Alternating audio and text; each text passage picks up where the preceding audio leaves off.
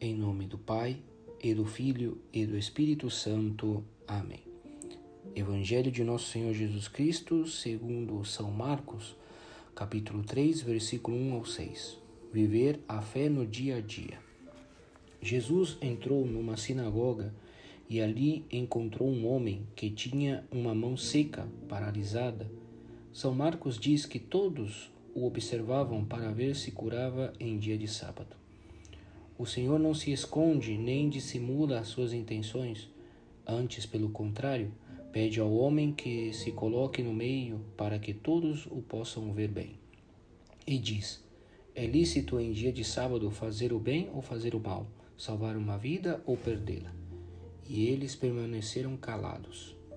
Então Jesus, indignado com tanta hipocrisia, olhou-os irado e ao mesmo tempo triste pela cegueira dos seus corações. Todos notaram esse olhar de Jesus, cheio de indignação perante a dureza daquelas almas, e disse ao homem: Estende a tua mão. Ele estendeu-a e ficou curado. Aquele doente enche-se de confiança em Jesus e manifesta a sua fé pela prontidão com que obedece ao Senhor e faz aquilo que sabia muito bem que não podia fazer: estender a mão. A sua confiança no Senhor, que o levou a prescindir da sua experiência pessoal, fez o milagre. Tudo é possível com Jesus.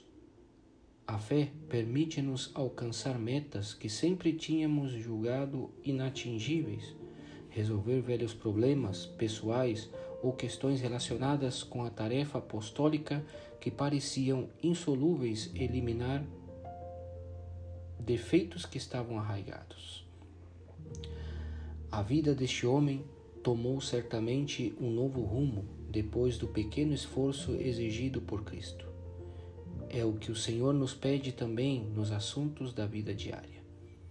A fé é para ser vivida e deve, e deve informar as pequenas e grandes decisões, como também deve manifestar-se habitualmente no modo de encarar os deveres de cada dia. Não basta assentir às grandes verdades do credo e talvez até ter uma boa formação, é necessário, além disso, viver essas verdades, praticá-las, de modo a chegar a ter uma vida de fé que seja ao mesmo tempo manifestação e fruto daquilo que se crê. O exercício da virtude da fé na vida cotidiana se traduz naquilo que em geral se denomina sentido sobrenatural.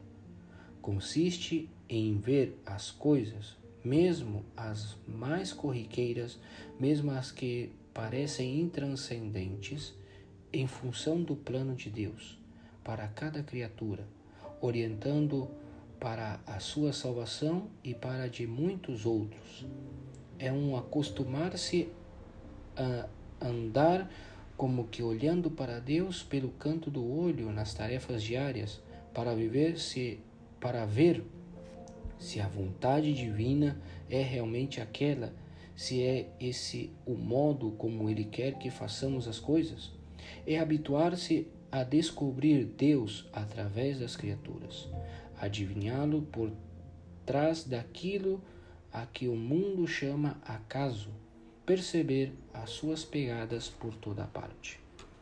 A vida cristã, a santidade, não é um verniz externo que recobre o cristão, deixando intocado aquilo que é propriamente humano. As virtudes sobrenaturais influem no comportamento do cristão e fazem dele uma pessoa honrada, exemplar no seu trabalho e na sua família extremamente sensível ao sentido da honra e da justiça, superior ao comum dos mortais, por um estilo de conduta em que se destacam a lealdade, a veracidade, a riqueza, a coragem, a alegria. Estai atentos a tudo o que há de justo, de puro, de amável, de louvável, recordava São Paulo aos primeiros cristãos de Filipos. A vida de fé, portanto, leva o cristão a ser uma pessoa com virtudes humanas, porque torna a realidade os critérios da fé na sua atuação normal. leva-o a realizar um ato de fé, não só ao divisar as torres de uma igreja, mas também perante um problema do trabalho ou da família, a honra de uma contrariedade, em face da dor ou da doença, no momento em que recebe uma boa notícia ou quando resolve prosseguir por amor um trabalho que estava a ponto de abandonar por cansaço. Leva-o a viver a fé quando quereria desistir de uma tarefa apostólica por não ver os frutos, talvez porque ainda esteja a dar os primeiros passos em relação a determinada alma, e a rélia que rotura e abre o sulco não se vê a semente nem o fruto. Num cristão, a fé está, pois, em contínuo exercício, tal como a esperança e a caridade. Perante problemas e obstáculos que talvez já sejam velhos, esse cristão ouve o Senhor que lhe diz: Estende a tua mão. Examinemo-nos hoje com que frequência tornamos realidade o ideal cristão que dá vida e um sentido novo a todas as situações da vida, a todas as coisas humanas que realizamos, ampliando-as e tornando-as sobrenaturalmente fecundas. Peçamos à Santíssima Virgem Maria ser homens, pessoas de fé. Louvado seja nosso Senhor Jesus Cristo, para sempre seja louvado.